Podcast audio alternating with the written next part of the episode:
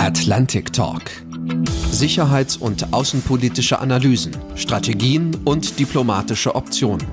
Ein Podcast der Deutschen Atlantischen Gesellschaft. Wenn in Deutschland öffentlich über die strategischen Fragen der Sicherheits- und Verteidigungspolitik gesprochen wird, dann gehört Dr. Stefanie Babst nicht erst seit dem Beginn des Krieges in der Ukraine zu den bekanntesten Expertinnen und Experten.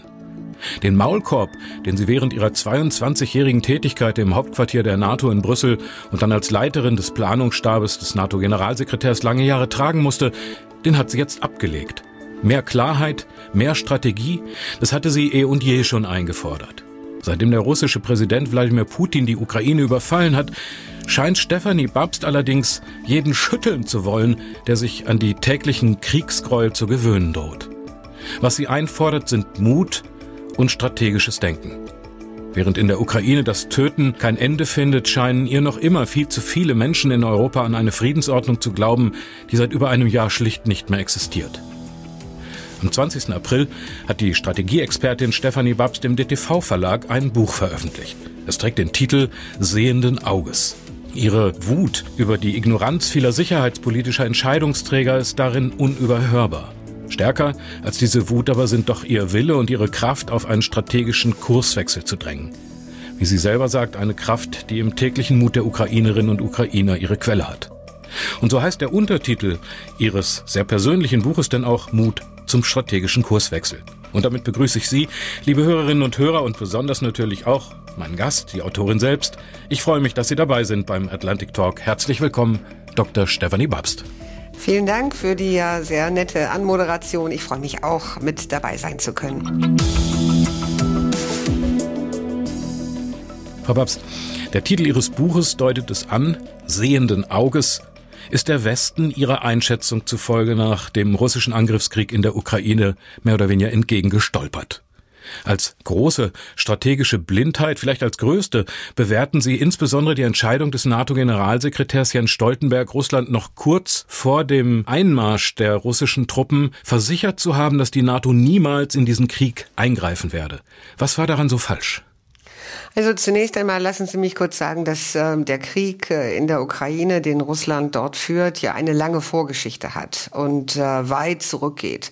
Ich will hier nicht äh, auf die einzelnen äh, Etappen eingehen, aber mein Punkt ist, dass es in den vergangenen 10, 12, 13 Jahren mehrere Möglichkeiten gegeben hätte für die Bündnismitglieder, zu erkennen, dass die strategische Partnerschaft, die sie mit Russland eingegangen sind, eigentlich von Russland nicht mehr gewollt wird und eigentlich schon aufgekündigt wird. Und all das ist kumuliert im 2014 bei der illegalen Annexion Russlands der Krim und Teile der Ostukraine und auch danach ist in meinen Augen die Allianz weitestgehend auf so eine Art von politischem Autopilot geblieben ähm, und hat sich ein bisschen äh, an die neue Situation angepasst, ein bisschen ihre Verteidigungsanstrengungen erhöht, ein bisschen ihre Abstreckungsfähigkeiten erhöht. Aber im Grunde ist man weiter entlang der alten Russlandpolitik gefahren. Und ich äh, vertrete die These, dass das zumindest ein Stück weit Präsident Putin ermutigt hat, diesen schrecklichen Vernichtungskrieg gegen die Ukraine zu führen. Aber zu Ihrer ersten Frage zurück, äh, zu der grundsätzlichen Entscheidung der Allianz eben nicht in den Krieg militärisch einzugreifen. Natürlich gibt es dafür sehr gute Gründe und niemand möchte einen heißen Krieg äh, in großer Form in der Mitte Europa zwischen der NATO und Russland haben. Aber der amerikanische Präsident und nach ihm natürlich alle europäischen Führer haben eigentlich in meinen Augen zu früh dieses Nein formuliert. Und ich hätte mir gewünscht, sie hätten ein bisschen mehr das Prinzip der strategischen Ambiguität äh, angesetzt und verfolgt und zumindestens den äh, russischen Präsidenten und seine Corona im Ungewissen zu lassen, was genau die NATO dann tun würde, sollte Russland die Ukraine angreifen. Also es ist äh, sozusagen eine doppelte Kritik einmal an der verbalen Taktik, der Kommunikationsstrategie und dann aber eben auch an der sachlichen Entscheidung von vornherein zu sagen, die NATO wird nie und nimmer direkt zum Kriegsgegner Russlands werden. Beides äh, steht im Zentrum Ihrer Kritik, verstehe ich es richtig? Das ist richtig. Wie gesagt, man hätte seit dem Georgienkrieg, bei dem Einmarsch äh, der russischen Truppen in Syrien, man hätte nachfolgend immer wieder Gelegenheit gehabt, Präsident Putin zu sagen, also bis hierher und nicht weiter. Hm. Aber die Töne, die wir quasi von uns gegeben haben, die die NATO von sich gegeben haben, waren eigentlich andere. Ähm, und vor allen Dingen Deutschland, aber auch Frankreich und andere Verbündete waren eigentlich bis zuletzt, also bis vor dem 24. Februar des letzten Jahres der Meinung, dass Präsident Putin es nicht wagen würde, die Ukraine massiv militärisch anzugreifen und setzten eigentlich immer noch auf das, was ich als wishful thinking bezeichnen würde. Ja, es gibt, ich will da noch einen kleinen Moment bei bleiben, es gibt ja zwischen, wir wollen nie Kriegsgegner Russlands werden äh, und einem vollen Eingreifen gibt es ja doch noch eine ganze Menge Zwischenmöglichkeiten. Fragen wie, also eine höhere Flexibilität in dem Sinne, dass man vielleicht den Forderungen der Ukraine nachgekommen wäre, zu sagen, ja, wir greifen nicht direkt ein, aber wir erklären eine Flugverbotszone oder wir geben rechtliche Verbindlichkeiten, Beistandserklärung für die Ukraine ab. Äh, wäre das richtiger gewesen? Das wäre zumindest eine ähm, Möglichkeit gewesen, auch die russische Reaktion auszutesten, ähm, insbesondere äh, rechtliche Verbindlichkeiten, Sicherheitsgarantien wäre natürlich ein relativ starkes politisches Signal hm. gegenüber Russland gewesen. Und muss man natürlich sagen, es gab ja insbesondere nach der Aufgabe der Nuklearwaffen, die mal die Ukraine besessen hat, Sicherheitsgarantien. So und äh, diese Sicherheitsgarantien, die die Ukraine von den Vereinigten Staaten, von Großbritannien und von anderen Europäern bekommen hat, ähm, die haben ja offensichtlich keine Wirkung gehabt. Mhm. Und all das ist, denke ich mal, im Zusammenhang äh, vieler anderer Entscheidungen der Bündnispartner zu sehen, sich in bestimmten Krisenregionen zu engagieren oder rote Linien zu ziehen und dann letztendlich aber nicht konsequent diese Linien ähm, auch zu verteidigen. Und ich mache nochmal meinen Punkt. Ich denke, am Ende hat das unterm Strich dazu geführt, dass Präsident Putin der Meinung war, okay, äh, die NATO-Mitglieder machen da jetzt unheimlich viel verbalen Lärm, aber am Ende des Tages äh, werden sie nicht wagen, meinen Truppen auf dem Schlachtfeld zu begegnen. Und dieses Kalkül verfolgt er ja bis zum heutigen Tag. Mittlerweile sind wir im Monat 15 des Krieges und der Blutzoll, den die Ukraine dafür bezahlt, ist ja immens. Ich habe in Gesprächen öfter die Frage gestellt bekommen, ob ich denn wisse, was völkerrechtlich eigentlich eine Beteiligung am Krieg ist. Das wird ja offenbar von russischer und amerikanischer oder NATO-Seite völlig unterschiedlich interpretiert. Gibt es da eine klare Regelung, ab wann ein Staat sich im Krieg befindet? Ja, es gibt natürlich im Völkerkriegsrecht bestimmte Regeln, die mal beschrieben worden sind. Dazu gehört unter anderem eine formelle Kriegserklärung. Aber das sind ähm, Regeln oder Kategorien, die ja eigentlich kaum von kriegsbereiten Parteien angewendet werden. Also schauen Sie sich andere Konflikte kriegerischer Art an. Ähm, da gibt es kaum jemanden, der vorher ankündigt, also ich werde jetzt gegen Land A oder B in den Krieg ziehen. Unterm Strich ist im Gegensatz nun die Ankündigung der westlichen Verbündeten zu sagen, wir wollen keine Kriegspartei sein und wir wollen Russland nicht mit militärischen Mitteln in irgendeiner Form bekämpfen. Das ist natürlich eine sehr klare Aussage. Aussage und eine Position, die die NATO ja bis zum heutigen Tag verteidigt und aufrechterhält. Ja, Sie werfen ja diese Politik äh, der NATO auch vor und sagen, ich zitiere mal eine Stelle, weder die NATO noch die EU können die militärische Dynamik auf dem Schlachtfeld und damit den Ausgang des Krieges direkt beeinflussen. Das ist ja, ja. schon eine ganz schön ähm, steile These, ne? Oder auf den militärischen Verlauf des Krieges haben Sie nur sehr begrenzten Einfluss. Das sind Formulierungen, mit denen Sie deutlich machen, dass das ein kapitaler Fehler ist.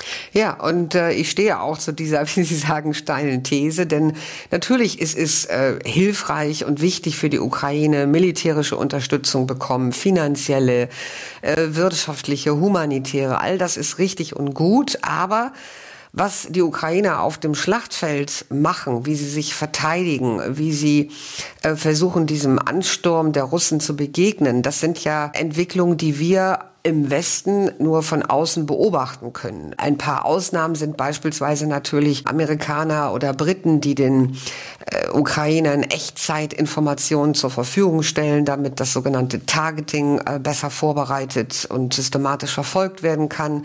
Das ist äh, auch ein ganz, ganz wichtiger äh, Schritt, um die Ukraine zu befähigen, überhaupt das zu tun, was wir da auf dem Schlachtfeld sehen. Aber am Ende wird weder die EU noch die NATO diese Dynamik auf dem Schlachtfeld wirklich beeinflussen können, ähm, direkt, in direkter Form, weil wir eben nicht beteiligt sind. Sie haben 22 Jahre in der Herzkammer der NATO gearbeitet, unzählige Sitzungen auf höchster Ebene miterlebt, unzählige Strategiepapiere verfasst und Sie fügen in Ihrem aktuellen Buch auch im Schriftsatz abgesetzt immer wieder so äh, ein- oder zweiseitige persönliche Erfahrungsberichte mhm. in Ihre Analyse mit ein. Wenn man die mal hintereinander wegliest, also sozusagen die analytischen Seiten überspringt, dann muss man zu dem Eindruck kommen, die NATO sei ein handlungsunfähiger an seinen bürokratischen Abläufen und struktureller und Reformunfähigkeit scheitern an Haufen von Nichtskönnern, die so weit denken wie von der Tapete bis zur Wand. Ist das im Kern, wenn auch nicht in der Wortwahl, Ihre Einschätzung? Nein, das ist ein bisschen sehr, sehr übertrieben, überspitzt, wie Sie das jetzt formuliert haben. Ich bin nach wie vor eine Verfechterin des sicherheitspolitischen Multilateralismus. Also ich äh, bin sehr dafür, dass wir internationale Organisationen haben wie die NATO und äh, die Europäische Union, die die Mitglieder unterstützen, ihre Verteidigungs- und Sicherheitspolitik miteinander zu koordinieren. All das macht furchtbar viel Sinn. Aber diese Organisation, und ich kann ja eigentlich nur für die NATO sprechen, weil ich dort lange Zeit gearbeitet habe, sind natürlich auch Bürokratien und sie sind relativ schwerfällige und auch risikoscheue äh, Apparate. Es ist alles ein bisschen mühsam und, und langfristig angelegt, um überhaupt am Ende des Tages zu ermöglichen, dass dort 30 oder heute 31, vielleicht bald 32 äh, mhm. Staaten einen Konsens treffen können. Ich habe mich immer sehr dafür eingesetzt, die NATO ein Stück weit zu reformieren. Ich weiß nicht, an wie viele Reformgruppen ich auch mit teilgenommen habe. Das geht zurück, wirklich unter zurück. Oder jetzt äh, auch als Beraterin der Taskforce, ne? Ja, aber auch äh, schon unter George Robertson saß ich in einer Reformgruppe. Und auch dort ging es immer um die gleichen Fragen. Also wie kann man den Entscheidungs- und Konsultationsprozess verbessern? Wie kann man ihn schneller und zielorientierter machen? Wie kann man das, was die NATO an Entscheidungen trifft, eigentlich auch ein Stück weit äh, qualitativ ermessen, äh, um darauf dann letztendlich äh, weitere Entscheidungen treffen zu können. Also das Thema Performance Management. Ne? Wo, wo ist eigentlich der strategische Effekt der NATO in äh, der Politik, in dem Politikbereich A, B oder C und wie kann man den messen?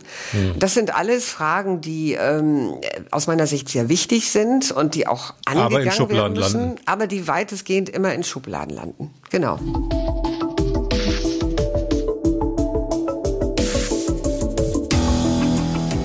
Frau Babs, gehen wir einen Schritt weiter. Wenn wir davon ausgehen, die NATO bleibt bei ihrer einzig konsensualen und auch von den USA vorgegebenen Haltung, die Ukraine as long as it takes zu unterstützen, aber nicht selbst erklärter Gegner Russlands zu werden. Wie muss unter diesem scheinbar unverrückbaren Diktum eine demokratische Strategie des Westens aussehen, die Putin oder einen die Person Putins überdauernden Putinismus, wie Sie es nennen, strategisch eindämmen kann?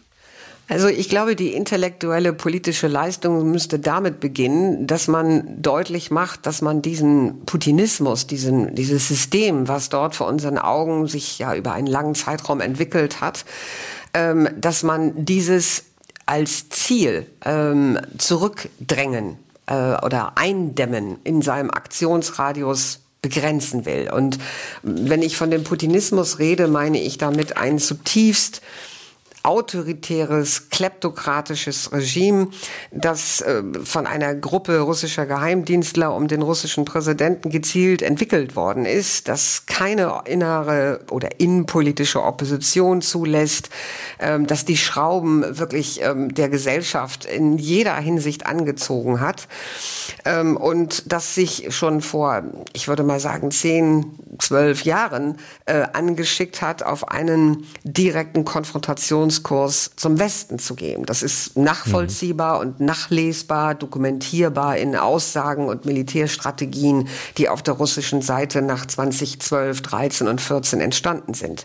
Also Georgien, der, entschuldigen Sie, kurz mhm. unterbreche, Georgien war ja schon 2008. Ne? Das ist richtig, aber das, was ähm, als also jetzt von der russischen Föderation als existenzielle Bedrohung nationaler Sicherheit bezeichnet wird, wie vor mhm. wenigen Wochen in einem außenpolitischen Konzept, ähm, das sind wir, das sind wir im Westen. Und diese Haltung hat sich bereits so 2013, 2014 sukzessive immer weiter vertieft. Und das kann man wirklich ja. wie einen roten Faden so nachlesen.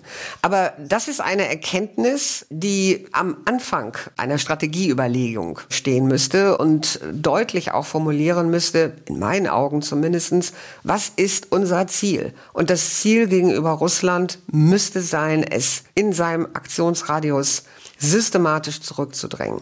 Und ähm, dieses Ziel ist noch nicht formuliert worden. Lassen Sie mich nochmal pointiert fragen. Also äh, Sie beschreiben im Buch, und das ist auch was, was in der Öffentlichkeit genauso diskutiert wird, diesen Wandel des Wladimir Putin auf der einen Seite.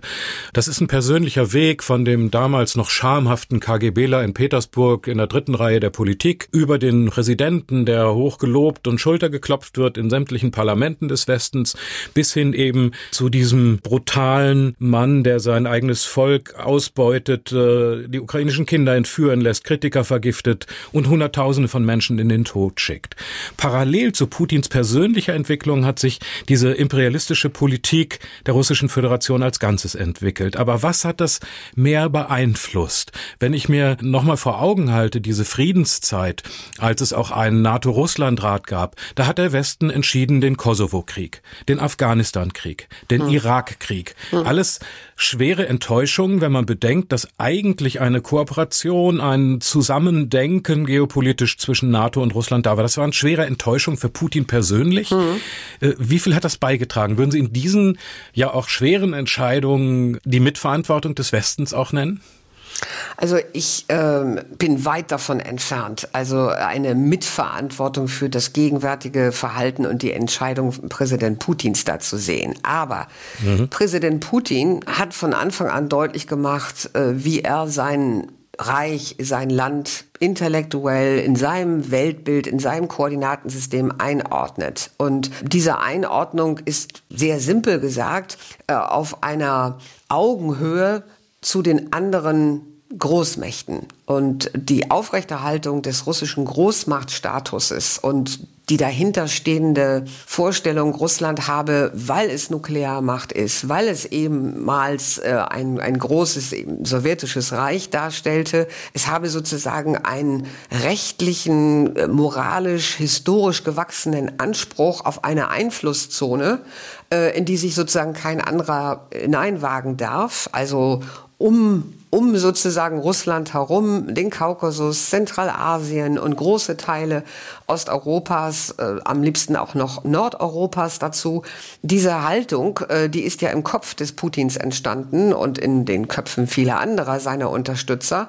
Und das hat mit unserer, äh, also der westlichen, zum Teil, wie Sie auch sagen, also fehlerhaften strategischen Politik oder den Entscheidungen, die äh, fehlerhaft geführt worden sind, oder gefällt worden sind, vielmehr erst einmal nichts zu tun. Ähm, ja. Aber das eine, wie gesagt, bedingt das andere. Putin hat sich ganz offensichtlich schwer enttäuscht gefühlt, weil er dachte, es gibt in Amerika, es gibt in Europa Menschen, die sich also noch die Welt so vorstellen wie zur Zeit 1945, wo man sozusagen den Kuchen aufteilen kann. Und er besteht bis zum heutigen Tage auf seinen Anteil. Und so tickt die Welt nun mal nicht. Und so ist unsere internationale Ordnung nicht gestrickt. Und so haben wir auch nicht versucht, eine strategische Zusammenarbeit mit Russland zu entwickeln. Ja.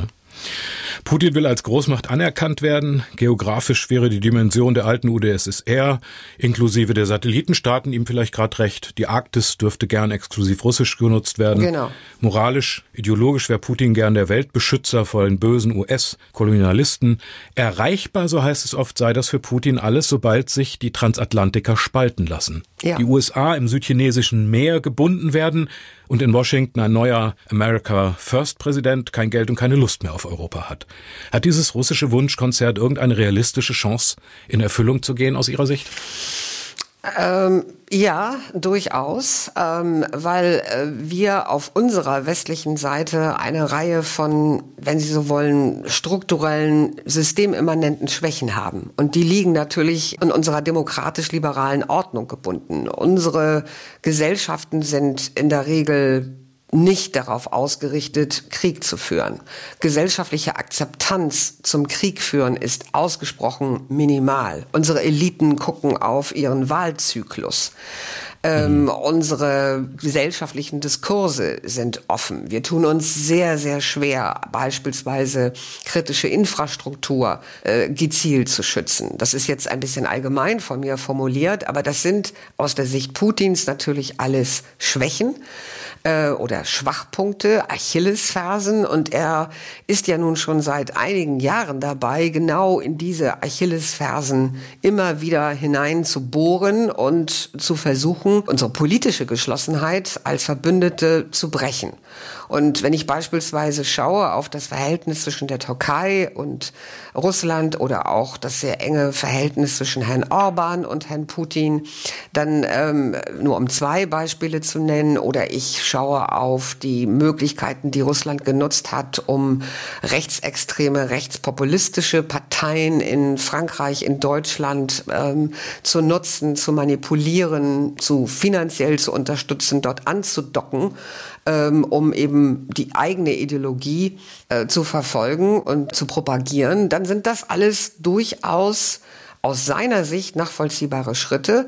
Und wir sind, ja, wir sind als Gesellschaften und ich glaube, das gilt auch für einen Großteil unserer Eliten mental nicht darauf eingestellt, noch nicht, dass wir es hier mit einem wirklich fundamentalen, vielleicht sogar existenziellen Konflikt zu tun haben. Das ist kein vorübergehender kleiner Sturm, wie vielleicht manche in Berlin oder Paris oder sonst wo hoffen, der irgendwann wieder vorbeigeht und dann sind wir quasi irgendwie wieder da, wo wir vor dem 24. Februar 22 waren. Das wird nicht der Fall sein. Hier ist ein Staat wirklich aufgebrochen, unterstützt von China und anderen autoritären Staaten, um unsere internationale Ordnung nachhaltig zu verändern.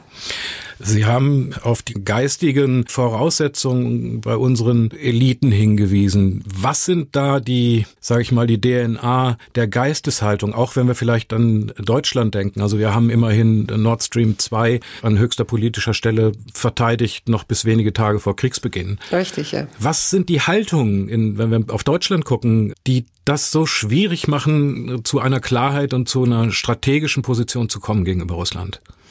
Ja, ich habe ja mehrfach in den vergangenen Monaten ähm, gesagt, ähm, wann auch immer ich die Gelegenheit hatte, das ist hier so eine Art von Churchill-Moment. Und ich habe das mit Absicht benutzt, diese Metapher. Nicht, weil ich jetzt ein komplett unkritischer Anhänger von Winston Churchill bin, aber wenn ich mir anschaue, wie während des Zweiten Weltkrieges Großbritannien gegen den Nationalsozialismus und dann im größeren Verbund der westlichen Alliierten die eigene Gesellschaft mobilisiert hat, und auch ganz klar kommuniziert hat, worum es hier geht, würde ich mir wünschen, dass ein kleines bisschen zumindest davon in den strategischen Messages auch in Deutschland sich ähm, wiederfindet. Und das ist ganz offensichtlich nicht der Fall. Wir haben keine klare Kommunikation, was die Zielsetzung angeht. Wir haben eine sehr, sehr zurückhaltende, zögerliche Art an den Tag gelegt, auch nur systematisch zu beginnen, Waffen an die Ukraine zu liefern. Das ist alles äh, irgendwo verbunden natürlich mit der Hoffnung, ein Stück weit. Man würde diesen Krieg relativ begrenzt halten können zeitlich. Man würde irgendwann wieder, so wie Herr Scholz das auch gesagt hat, wieder dann mit einem Russland äh, eine Art von diplomatischer Verbindung und Kommunikation kommen. Ähm, und das halte ich für grundsätzlich falsch, weil ich der Meinung bin, dass das, dass das ist sozusagen wishful thinking. Ja, aber das ist doch die, die deutsche Grundhaltung auch und Überzeugung über Jahrzehnte hinweg, also seit der Freude über Gorbatschow, aber eben dann auch danach, äh, dass es Frieden in Europa nicht ohne Russland, das ist äh, das Mantra meines Erachtens, Richtig, ja, äh, ja. geben kann. Würden Sie denn dann im Gegenzug sagen, europäische Sicherheit muss gegen Russland gedacht und umgesetzt werden ab jetzt? Ich bin äh, der Auffassung, dass wir den Putinismus, dieses kleptokratische, terrorunterstützende, gewaltbereite Regime, Solange dieses in Moskau herrscht, werden wir mit Russland nicht in irgendeiner Form wieder zu einem Status quo ante zurückkommen können. Ergo müssen wir es versuchen zu schwächen, einzudämmen, zurückzudrängen und, äh, ihm, und das auch ganz klar kommunizieren. Ähm, Stichwort offene Tür, Frau Babst. Ja oder nein? Sie meinen offene Eine Tür offen halten, Annäherung an Russland, weiter offen bleiben. Also die SPD zum Beispiel hat noch im Januar diesen Jahres in ihrem Positionspapier mhm. zur Zeitenwende formuliert, dass die Tür für eine Annäherung an Russland weiter offen bleiben müsse. Ja. Zumal heißt es da, wir wissen, dass Kriege nicht auf dem Schlachtfeld entschieden werden. Ja, das sind zwei Aussagen, mit denen ich auch wirklich inhaltlich Probleme habe. Insbesondere letztere, da gibt es eine ganze Reihe von historischen Beispielen, die das Gegenteil äh, dokumentieren. Aber jetzt mal davon abgesehen, kommunizieren mit dem russischen jetzigen System über beispielsweise militärische äh, Aktivitäten, die sehr, sehr gefährlich werden können, also um militärische Risikominimierung äh, mhm. hinzubekommen. Ähm, das ist alles okay aus meiner Sicht. Also ja, reden, kommunizieren mit den Menschen, die noch kommunizieren wollen, ja verhandeln. Also das ist aus meiner Sicht gegenwärtig absolut nicht geboten und das hielte ich für ein also ein weiteres fatales Signal an Präsident Putin, wenn wir jetzt anfangen würden zu sagen, äh, aber irgendwie möchten wir diesen Krieg jetzt langsam mal beendet sehen, weil wir möchten uns in unserer eigenen Realität dann doch ein bisschen besser fühlen. Das ist ja auch ganz schrecklich, was da irgendwie ein paar hundert Kilometer von uns passiert. Das muss doch jetzt irgendwie mal zu Ende kommen und nun wollen wir uns bitte irgendwie wieder verständigen. Und das ist angesichts des Ausmaßes des Vernichtungskrieges und der Taten, die Russland dort in jeder Form vollzieht, ausübt, das ist aus meiner Sicht komplett indiskutabel. Wenn sie von offener Tür reden, würde ich sagen, wir sollten uns Gedanken machen, wie wir die Ukraine nach einem irgendwie gearteten Waffenstillstand konkret unterstützen, wie wir sie sehr viel stärker auch an das Bündnis quasi anziehen können, vielleicht auch wirklich als Mitglied aufnehmen können. Wir sollten uns sehr viel mehr Gedanken machen, wie wir das höchst vulnerable Moldau, also die Moldauische Republik unterstützen können, weil das sind alles für Putin nächste mögliche Ziele und er würde wahrscheinlich auch dort austesten, wie groß unsere, unser Wille ist, tatsächlich diese Staaten zu verteidigen. Ich wollte Sie noch mal fragen, gibt es andere Verhandlungspartner in Russland zu finden auf Seiten des Westens an Putin vorbei? Wissen Sie da irgendwas? Ja, also ich kann natürlich nicht für die Bundesregierung sprechen oder, oder für andere, da habe ich keine besonderen Einblicke, aber ich kann Ihnen sagen, dass ich selbst Teil eines äh, solchen Versuches bin. Ich bin ja Mitglied im European Leadership Network, das über einen Zeitraum von mehr als 20 Jahren sehr enge Kontakte zu äh, politischen Führern, aber auch gesellschaftlichen, zivilgesellschaftlichen Akteuren in Russland hat. Und wir reden immer noch miteinander. Also wir haben immer noch alle 14 Tage ein Russland-Zoom, also ein digitales Gespräch, wo wir mit bestimmten Vertretern äh, auf der russischen Seite ähm, über beispielsweise militärische Transparenz, über Risikominimierung reden. Äh, wir reden über Möglichkeiten, Rüstungskontrolle wieder zu beleben. Mhm. Also das ist auf einer also eher informellen Ebene noch ein dünner Gesprächsfaden. Ähm, aber das, was ich aus der NATO höre, von meinen ehemaligen Kollegen oder auch aus anderen Hauptstädten, lässt mich eher zu dem Schluss kommen, äh, hier wird nicht allzu viel geredet. Also es gibt mhm. sehr, sehr wenige Gesprächskanäle.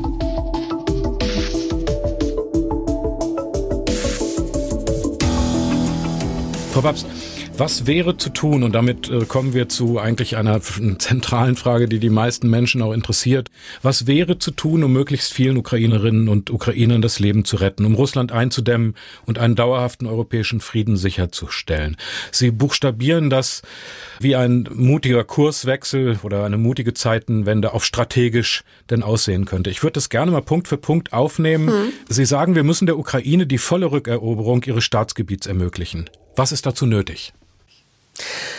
Natürlich in erster Linie so viel Waffen, wie sie die Ukraine oder die ukrainischen Streitkräfte benötigen, in äh, möglichst schneller und systematischer Folge und wirklich auch effektiv gebunden an militärische Ausbildungsprogramme. Ähm, das ist in den letzten Monaten besser geworden, insbesondere natürlich auch durch äh, die Arbeit der Rammstein-Gruppe. Ich würde mir wünschen, diese Rammstein-Gruppe, diese Kontaktgruppe, sie solle sich möglichst institutionalisieren, also wirklich zu einem einem ganz festen Baustein hier werden. Und dann würde vielleicht auch also die Lieferung und Ausbildung von Waffen und an Waffensystemen besser klappen. Aber natürlich braucht sehr einfach ausgedrückt die Ukraine erst einmal mehr von dem, was sie auf lange, lange Listen äh, schreibt und schneller. Ja, auf diesen Listen bleibt ja aber gerade das meist unbeantwortet, was die wirkliche Rückeroberung ermöglicht, nämlich Distanzwaffen, weitreichende Artillerie. Sind Sie dann dafür, dass auch auch Angriffswaffen an die Ukraine geliefert werden, die äh, Angriffe auf russischem Boden ermöglichen? Es gibt keine Waffe, die nicht eine äh, Angriffsfunktion haben. Nicht? Also ich würde diesen Unterschied ja. zwischen defensiven und Angriffswaffen gar nicht machen. Eine Waffe ist eine, ein Instrument, um ähm, natürlich sich zu verteidigen, aber auch um anzugreifen. Und Sie haben recht, es gibt offensichtlich ähm, nach wie vor Lücken, die der Generalstabschef auf der ukrainischen Seite, Herr Saluschny, immer wieder anfordert, beispielsweise Distanzwaffen. Ähm, er muss ja aus einer militärisch-operativen Sicht auf verschiedene Punkte schauen. Ähm, das ist zum ersten natürlich seine Personalstärke und zum zweiten die Ausrüstung. Und dann wird er, denke ich mal, überlegen entlang der Frontlinie, wo sich Möglichkeiten für Gegenoffensiven überhaupt bieten und wie diese Gegenoffensiven durchgeplant werden können. Wir sehen beispielsweise auf der Krim und im südlichen Teil der Ukraine um äh, Cherson herum, dass äh, Russland Russland seine Stellung dort sehr ausgebaut hat, also seine Verteidigungsstellung ausgebaut hat, dass es auch mehr Schutzvorkehrungen getroffen hat, äh, beispielsweise mit Blick auf die Schwarzmeerflotte, insbesondere im Bereich von elektronischer Kampfführung und mhm. solchen äh, Bereichen. Also das wird für jeden Planer, ob er nun in Kiew sitzt oder in Washington, ein schwieriges Unterfangen sein. Ich wage da keine besonderen Prophezeiungen, weil ich keine Einblicke Einblicke habe in die operative Planung von Herrn Saluschny. Aber ich stelle mir vor, dass ein Angriff. Steht ja jetzt teilweise in der Zeitung, ne? Ja, das ist natürlich journalistische Mutmaßung, die können wir alle anstellen, aber die Ukrainer machen das, denke ich mal, sehr hm. geschickt, dass sie ihre eigene operative Planung wirklich auch geheim halten. Mhm. Denn Krieg sozusagen auf dem Marktplatz auszu, ähm, durchzuführen äh, und ähm, bestimmte Operationen also vorab schon mal eben halt zu so beschreiben, macht ja überhaupt gar keinen Sinn. Nächster Punkt. Sie empfehlen eine intensivere Koordination und Kooperation von NATO und EU. Hm. Was ist da der Kern? Ist es äh, in Ihren Gedanken und äh, strategischen Vorstellungen eine Aufgabenteilung in NATO militärisch und EU finanziell humanitär? Es ist ein bisschen ähm, ich würde mal sagen, zu simpel gesagt. Es gibt ja seit etlichen Jahren einen großen Katalog von Themen, die NATO und EU gemeinsam vorantreiben. In ihren strategischen gemeinsamen Erklärungen ist dieser ganze Katalog ja beschrieben. Wenn Sie den anschauen, gibt es da in meinen Augen immer noch sehr, sehr viele Redundanzen. Ich denke beispielsweise an die ähm, Frage von Ausbildungshilfe, sowohl also die militärische Ausbildungshilfe für die Ukrainer. Warum wird das sozusagen sowohl als auch von beiden Organisationen gemacht?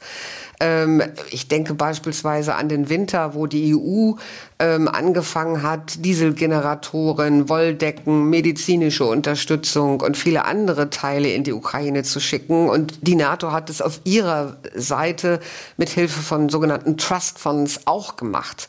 Also mein Punkt ist, es gibt so viele Duplizierungen und ähm, man müsste durch diesen strategischen gemeinsamen Absichtskatalog der NATO und die EU noch einmal wirklich mit spitzen Bleistift gehen, um zu schauen, wo man da sich stärker voneinander trennen kann, besser komplementieren kann, aber nicht sozusagen äh, zweimal dasselbe macht. Und dann gibt es. Aber, aber, diese, aber dieses Problem entsteht natürlich äh, schon, wenn man sagt, wir wollen eigentlich eine europäische Armee, die ja von vielen auch äh, propagiert und befürwortet wird, ich denke vor allem in Frankreich, um eventuelle Rückzüge der USA abdecken zu können und das Risiko zu minimieren. Das würde sich vielleicht ein bisschen widersprechen zu dieser äh, stärkeren Aufgabenteilung. Ähm, es gibt seit gut 25 Jahren die Position zwischen NATO und EU oder vielmehr deren Regierung, den sogenannten europäischen Pfeiler in der NATO zu stärken. Mit der Logik, dass das, was sozusagen auf der NATO-Seite, auf, also durch europäische Mitglieder, mehr auf den Tisch gelegt werden kann in Sachen von militärischen Fähigkeiten, würde dann letztendlich ja auch der EU zugutekommen. Und an dieser Grundsatzlogik ist in meinen Augen auch nichts wirklich falsch. Aber wenn wir uns äh, wirklich anschauen, was hat die Europäische Union oder ihre Mitglieder in den vergangenen 20 plus Jahren de facto wirklich entwickelt? Was kann sie wirklich in einen Einsatz bringen? Dann sind das natürlich nach wie vor verschwindend geringe Fähigkeiten und Truppenteile. Mhm. Ähm, und dazu gibt es noch einen anderen Punkt, den ich hier nur kurz ansprechen möchte. Eine europäische strategische Autonomie zu deklarieren, wie die Herr Macron es gerne tut, mag ja sozusagen durchaus äh, für ihn intellektuell äh, und auch medienwirksam was äh, sozusagen attraktives sein.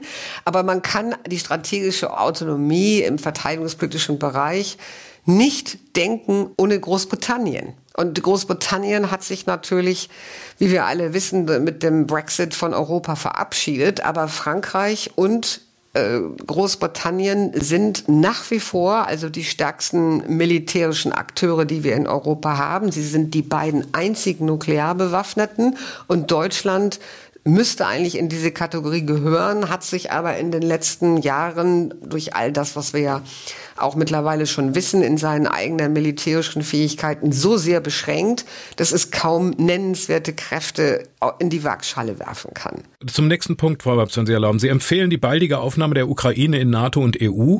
Auch der ukrainische Außenminister Kuleba hat darum nochmals eindrücklich gebeten, sogar allen von Russland bedrohten Nachbarstaaten beim nächsten NATO-Gipfel massiv beschleunigte Aufnahmeverfahren anzubieten. Halten Sie solch eine weitere große NATO-Osterweiterung bis hin vielleicht nach Kasachstan für strategisch zielführend, geopolitisch? Also niemand redet von Kasachstan oder von Zentralasien. Diese Staaten haben ja auch überhaupt gar nicht äh, in irgendeiner Form darum gebeten. Wir reden jetzt ganz konkret von der Ukraine, die seit Jahren darum gebeten hat. Und äh, in meinen Augen ist es ganz offensichtlich, wenn wir die Ukraine gegen ein revanchistisches Russland wirklich beschützen und verteidigen wollen, muss sie aufgenommen werden. Dass man den Aufnahmeprozess äh, einem vielleicht ein Stückchen anders und flexibler gestalten muss, als man das äh, normalerweise bei anderen Staaten wie Finnland oder vielleicht Schweden macht, ist das eine. Aber wir haben gegenwärtig ja leider keinen politischen Konsens innerhalb der Verbündeten. Es gibt eine Reihe von Nationen, die das, was ich gerade sagte, sehr befürworten. Aber wir haben eben auch nach wie vor eine ganze Reihe von Staaten, darunter Deutschland, Frankreich, aber auch die USA, die sagen, jetzt noch nicht. Ich hoffe, diese Haltung ändert sich. Sie empfehlen, Frau Babs, eine strategische Koalition von Willigen mit Hardcore-Sicherheitsgarantien zu installieren. Das ist vermutlich auch eine Reaktion auf die lähmende Einstimmigkeitsregeln der NATO. Aber wer sollte diese Hardcore-Sicherheitsgarantien abgeben und welche Fähigkeiten müssten sie umfassen? Kann man das stichwortartig äh, zusammenfassen?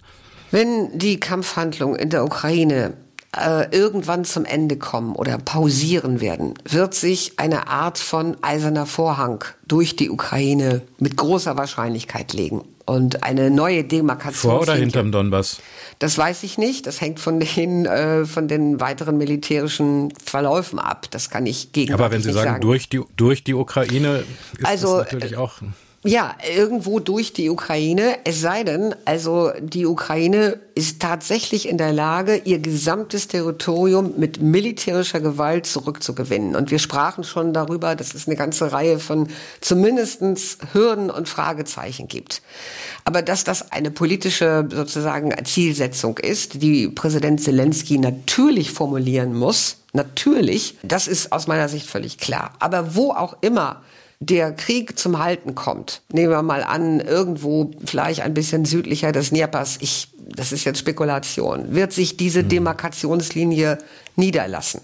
Und dann stellt sich die Frage, wer auf westlicher Seite kann wie dazu beitragen, die Ukraine, also die verbleibende äh, im Westen sozusagen zu verortende Ukraine, dauerhaft zu beschützen. Und äh, das wird dann, denke ich mal, eine Koalition von Staaten sein, die sich ja jetzt schon zum Teil so ein bisschen dafür ausgesprochen haben. Es gibt den Nukleus der Joint Expeditionary Force, es gibt Polen. Ich könnte mir auch mhm. vorstellen, dass sich die baltischen Staaten daran beteiligen könnten. Aber das müsste natürlich irgendwann mal konzeptionell vorbereitet werden. Und äh, diese Vorbereitungsarbeit sehe ich gegenwärtig im Hauptquartier oder in den Hauptstädten nicht. In Berlin erst, erst recht nicht. Nee, nicht, dass ich wüsste, aber ich, äh, ich habe gerade hier auf dem Tisch ein neues Memo, das mein ehemaliger Boss, äh, der Alexander Werschpow, äh, der ehemalige stellvertretende NATO-Generalsekretär, an die Staatsoberhäupter geschrieben hat. Äh, das ist jetzt ganz frisch veröffentlicht und er fordert äh, darin quasi dasselbe, was ich auch in meinem Buch fordere, nämlich, dass die NATO bei dem Gipfel in Vilnius sich mal ernsthaft daran machen würde, äh, oder vielmehr sollte, ein Paket zu formulieren, was denn letztendlich in eine irgendwie geartete internationale Support Force, International Support mhm. Package Force in der Ukraine münden könnte. Sie empfehlen die nuklearen Abrüstungsgespräche mit Russland. Schwierig, wo gerade auch das letzte Abrüstungskapitel geschlossen worden ist. Yeah. Hat das trotzdem Chancen? Wenn ich das auf der amerikanischen Seite richtig verstehe, also die dort laufende Debatte, dann gibt es dort zumindest immer noch ein großes Interesse daran, bestimmte Abrüstungsverträge aufrechtzuerhalten, also das Regime aufrechtzuerhalten und wieder miteinander ins Gespräch zu kommen. Und ich könnte mir sehr gut vorstellen, dass auch Präsident Putin letztendlich diesen Hebel wieder aktivieren wird, weil das natürlich ein Weg für ihn sein könnte, überhaupt wieder in ein irgendwie geartetes Gespräch mit den USA zu kommen.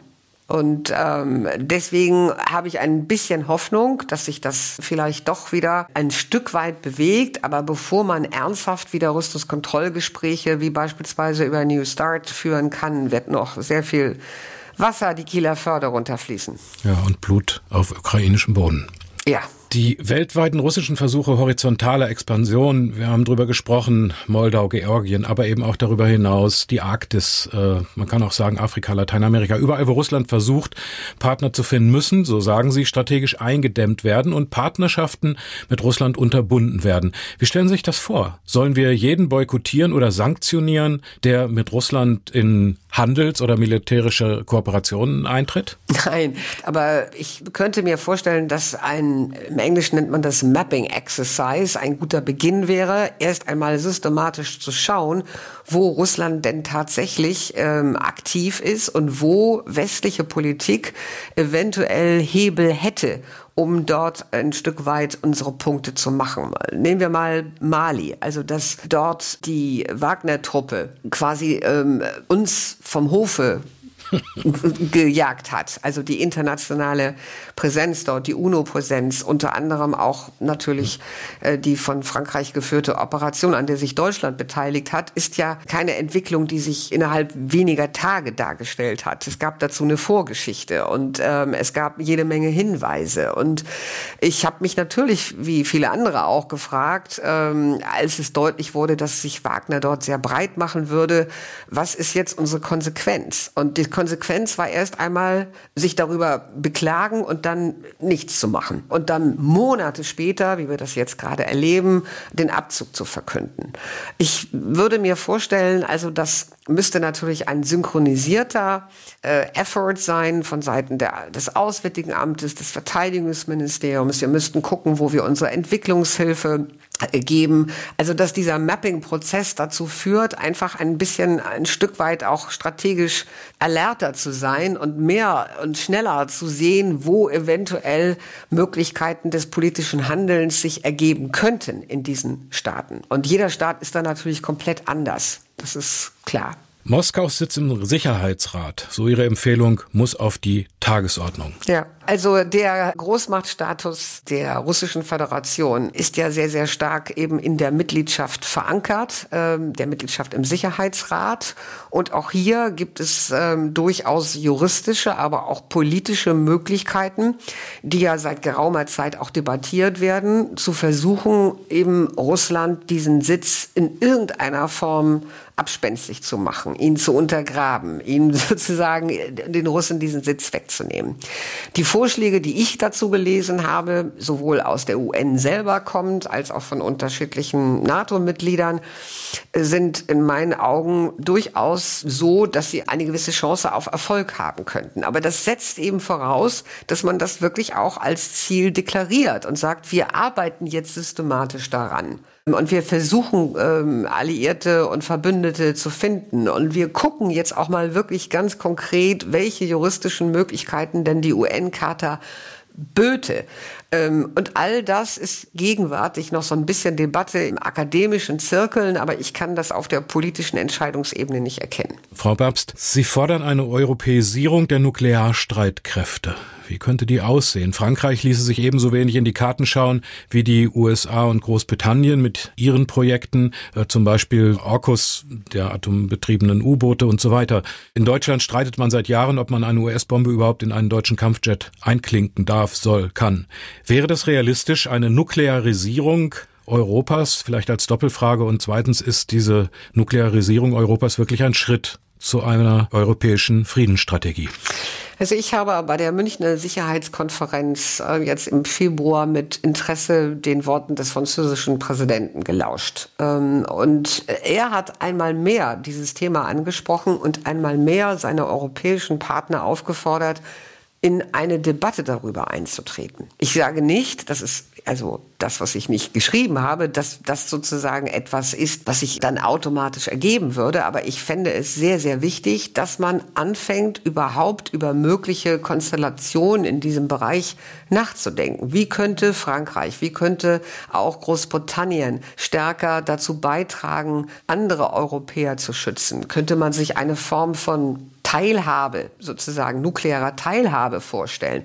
Wie könnte das aussehen? Wie könnte das organisatorisch aufgefangen werden? Dazu gibt es ja in meinen Augen eine gewisse Fachdiskussion unter den Nuklearexperten, aber keine politische. Und ich würde die Europäer ermuntern und natürlich auch die Regierung in Berlin, aber auch andere, den französischen Präsidenten hier wirklich beim Wort zu nehmen und zu sagen, okay, dann lasst uns wirklich konkret darüber reden. Wie könnte eine, sozusagen ein Schutzschirm durch die Forste Frapp äh, für Europa aussehen? Wie, wie, wie könnte man sich das vorstellen? Wie könnte sich das gestalten? Und diese Frage, also die ist noch sehr, sehr offen.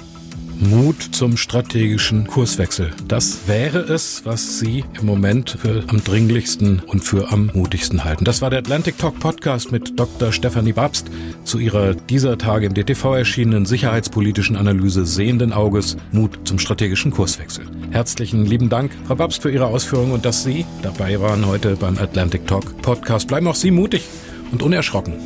Alles Gute. Ich bedanke mich auch äh, für das sehr gute Gespräch. Herzlichen Dank, Herr Weiland. Alles Gute wünsche ich auch Ihnen, die Sie den Atlantic Talk Podcast abonniert oder vielleicht auch erstmals gehört haben. Es sind keine leichten Themen, aber eben doch wichtige, denen wir uns immer wieder stellen müssen und in der deutschen atlantischen Gesellschaft auch stellen wollen. Sicherheitspolitische Themen handeln oft von Bedrohung. Wir sind aber der Meinung, dass die Diskussion von Analysen, Strategien und Optionen der richtige Weg sind, solchen Bedrohungen zu begegnen. Sich ihnen mit einem mutigen Herz und klaren Verstand entgegenzustellen, ist nämlich das beste Gegengift gegen lähmende Angst. Bleiben Sie in diesem Sinne gesund und hoffnungsvoll bis zum nächsten Atlantic Talk, dann am letzten Donnerstag im Mai mit dem Inspekteur des Heeres der Bundeswehr, Generalleutnant Alfons Mais. Ich verabschiede mich am Mikrofon als Ihr Host und Moderator Oliver Weiland. Atlantic Talk. Sicherheits- und außenpolitische Analysen, Strategien und diplomatische Optionen. Ein Podcast der Deutschen Atlantischen Gesellschaft.